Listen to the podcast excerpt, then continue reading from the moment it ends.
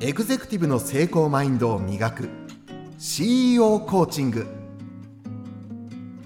この番組は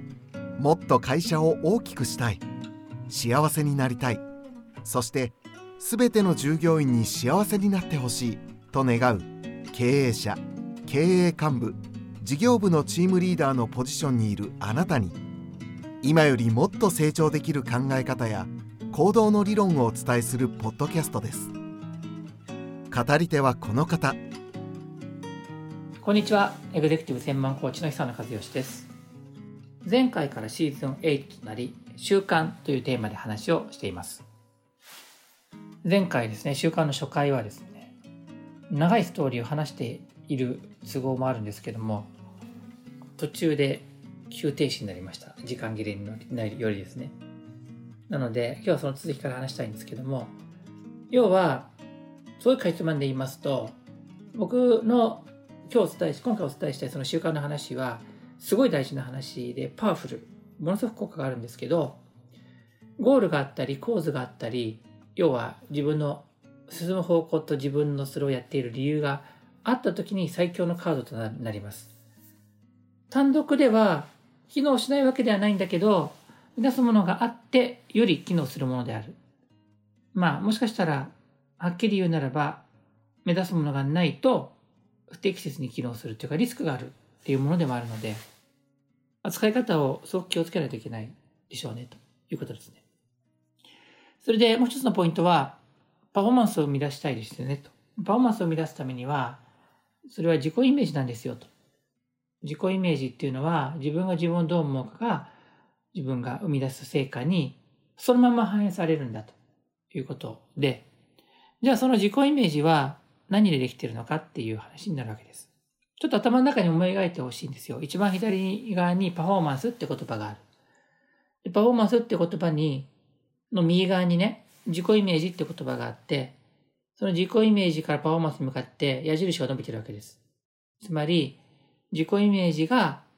パフォーマンスを生みますよっていうことです。左側にあるパフォーマンスを高めるためには自己イメージを良くする必要があるんですよ。で、この自己イメージが何でできてるかが重要なわけですよ。で、それは今まで僕どこでも話をしてきたことがない分類の仕方で、でもすごく説得力のある分類の仕方なんですね。なので、まあ皆さんの前で話をするのは今日が初めてで、本でもどこでも書いたことがないので、本当に本邦初公開ってやつですかね。それはすごく単純な話なんですよ。自己イメージっていうのは自分で思う自分のことなんで、思うっていうことは何を要素にして思うかっていうと、考えと記憶ですよね。で、まあ、記憶も考えに入ってると含めたらもう自分の考えじゃないですか。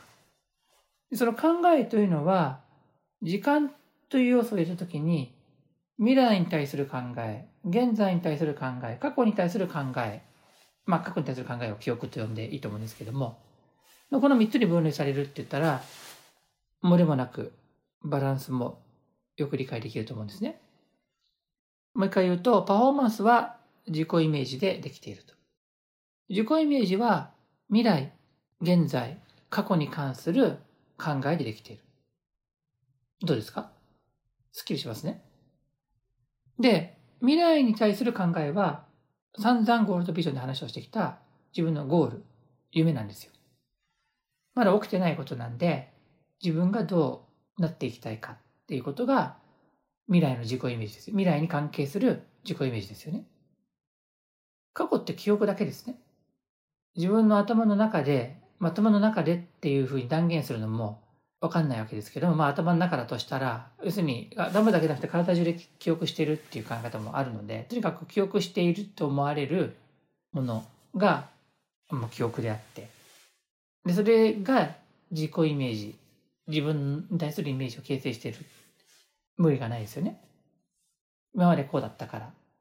自分は過去にこういうことしたんだ、こういうことできなかったんだっていう自己イメージが、まあその記憶が自己イメージを形成している。そしたら、あと残ってるのは現在なんですよね。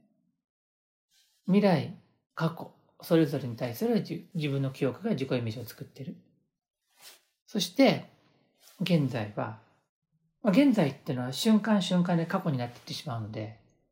ほんの一瞬しかないんですけれども、でもまあ、瞬間と捉えずにもうちょっと少し幅があると思った時に、今、現在っていうのは、僕は思うには、それは実は行っている習慣でできてるっていう、まあ習慣で表現されるってことですね。自分がやること。え、でも考えてやってることはどうですか？って考えてやってることも考えた上の選択をしている。つまり、習慣形成の一助になっていくわけですよ。あの、完全に習慣になっていることもあれば、習慣にはなってないけど、これをやっていくことで2回3回になると習慣になっていくものもありますね。だから現在というのは、まあ、分類としては、習慣を理解すると、それが自己イメージにどういうふうに影響を与えているかってことがわかるというのが、僕の新しい自己イメージの分類方法なんです。なので、大きな体系であるゴールドビジョンの中でパフォーマンスを上げていくときに、現在、今という時点に目を向けたときにどういうふうに習慣を作っていくかが、すでにゴール設定とか自分の構図、理由ね、なぜそれをするのかがある程度分かっている方にとっては、強力な武器になってくるんですね。それで、この、まあ、シーズンでは、習慣について、ぜひ話をしてくださいというディレクターサイトからの強い要望により、まあ、ついにその時が来たかということで話をしていこうという、そういうことだったわけです。まあ、どうしても、あの、初めにというか、ね、導入の部分が長いのは、唐突に習慣の話を始めると、細かい技術の話になってしまって、それ自体一個一個いいんですけども、扱い方を気をつけないと、まあ簡単に言えば悪い癖がつくんですね。悪い癖がついたら、意外と直すの大変なんですよ。なので、悪い癖がつきにくいように全体像から入ってるってことなんです。ちょっと皆さん自分、ご自分について考えてみていただきたいなって思うのは、例えばね、マラソン大会に出るということを決めて、その、当然タイムがあったり、完走できるとかそういうパフォーマンスがあるじゃないですか。ね。で、そういう例を出して話をしていきますね。で、そのゴールがある、完走できるとか、のタイムこれぐらいの時間で走るとかいうパフォーマンスゴールがあった時に、を目指したいっていうのがあった時に、当然まず未来についてはその完走している姿とか、時間で走っている姿とかを、まあ、思い描いていくっていうことですよね。でそれで未来の自己イメージで、その時にできる自分をイメージするっていうことによって、ね、私は俺はできる自分なんだと、走りきれる自分なんだって自己イメージを高作っていくじゃないですか。それによって、どうせ俺には走りきれないよって思ってる人よりは走れそうでしょ？だから、その効果は大きいってことなんですね。で、もう一つは、昔走ったことがあれば、いけるって思うでしょ？もうね、3ヶ月前に走ったことある人だったら、フルマラソン今回も走れるよねって思いやすいし、でもなんか15年ぐらい前に走り切ったこと1回ある人だったら、ちょっとなんかできそうな、できる、できるかな？できそうな気もするけど、ちょっと自信ちょっとないなみたいな、そういう風になりますよね。でも人生で一度もやったことなくて、あの、中学生ぐらいの1500メートルでも死にそうになってて、5キロとかとても無理って思ってる人にとっては、記憶の話してますよ。の記憶ね。過去の記憶からすると、いや、これはちょっと普通にやったら無理でしょって思って、行きますよね。そういう自己イメージだから、無理でしょって思ってたら無理なままだからパフォーマンスも多分無理ですよね。もちろんそこからそれをひっくり返して、いや、それでもやりたいんだってなって、やっぱりそうなれる自分っていうのを思い描いて、過去のそれができできてなかった自分との綱引きですよね。よりも、できる方に臨場感っていうか、イメージの力が強く働くようになれば、本当は過去にどんなに遅かったかとか走れなかったことは1ミリも関係ないですよね、一切。ですよね。それ、だって思い、思い出だけでしょ？問題なのは今日走れるか、今走れるかだけなんですよ。今走ってみて、今今だったらダメなんだと思うんだけど、今走ってみて、できるって思えば、あとは積み上げていけばいいだけだから、昔ダメだったことは実は関係ないんですよね、1ミリもね、本当に。一切関係ない。ところが、昔ダメだったから今はダメって思いがちですよね。それが自己イメージがパフォーマンスに影響するってことです。だから、ある意味、昔どうだったってことを切り離して、今できる、どうであるっていうこととどういうふうにできるってことが自分の中で説明できれば、理解できれば先に進めるんですね。ただ一方でに、一方逆で、その昔できた思い出は大いに活用したらいいじゃないですか、プラスに。ただどちらにしても未来自分ができるようになるっていうイメージしかないので、まあ別に本当はその未来、現在、過去の現在のところにそんなに集中しなくても、未来さえ考えておけば、なんかいずれできるようになるっていう形でもいいわけですよね。大体のことはそうなんです。でところが、ここで現在が登場してきて習慣の話が出てくる。要は、あの、練習しなきゃいけないわけですよ。さすがに。で、練習もなんかこう、4ヶ月前から例えばね、何ヶ月でもいいんですが、あの、2回ぐらい走っちゃちゃダメですよね。なんか2回ぐらい走ってみました。じゃあ今日本番ですって。無理じゃないですか。それ5回に増やしても同じことなんで、まあ、つまり、コツコツやらないといけないわけですよ。で、毎日かどうかわかんないですけども、週4回とか、ね、3回でもいいのかもしれないですけど、3回か4回かぐらいは少なくとも走らないと、ちょっと今マラソンって言ってフルマラソンの話をしてるとしても、ちょっとハーフマラソンでもいいですよ、20キロちょっとでもね。どっちにしても十分大変なんで、そういうコツコツやらないとダメでしょ？で、コツコツやるっていうのは習慣ですよね。で、その習慣が、あの、その大会、マラソン大会が終わった後も一生涯続くかどうかはまた次の話としても、少なくともその本番までの間は駆り立てられるように、まあまあ、週の半分ぐらいなんとか走っていかないと、基礎がないんだったら多分難しいわけですね。で、ちなみに、ただ、習慣っていうのは、やればいいわけじゃない。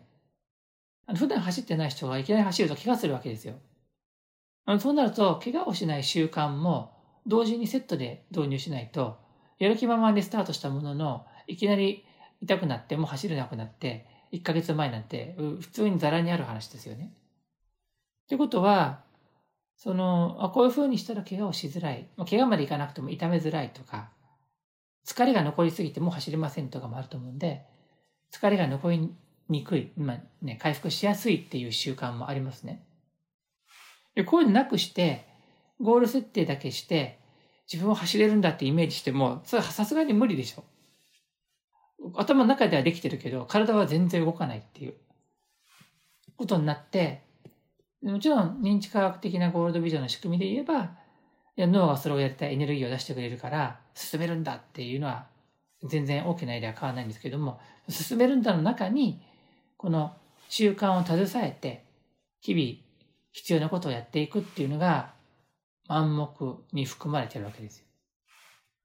で、そこの方法を具体的にはあまり語らずに自分で考えましょうねってやってる部分があるけれど、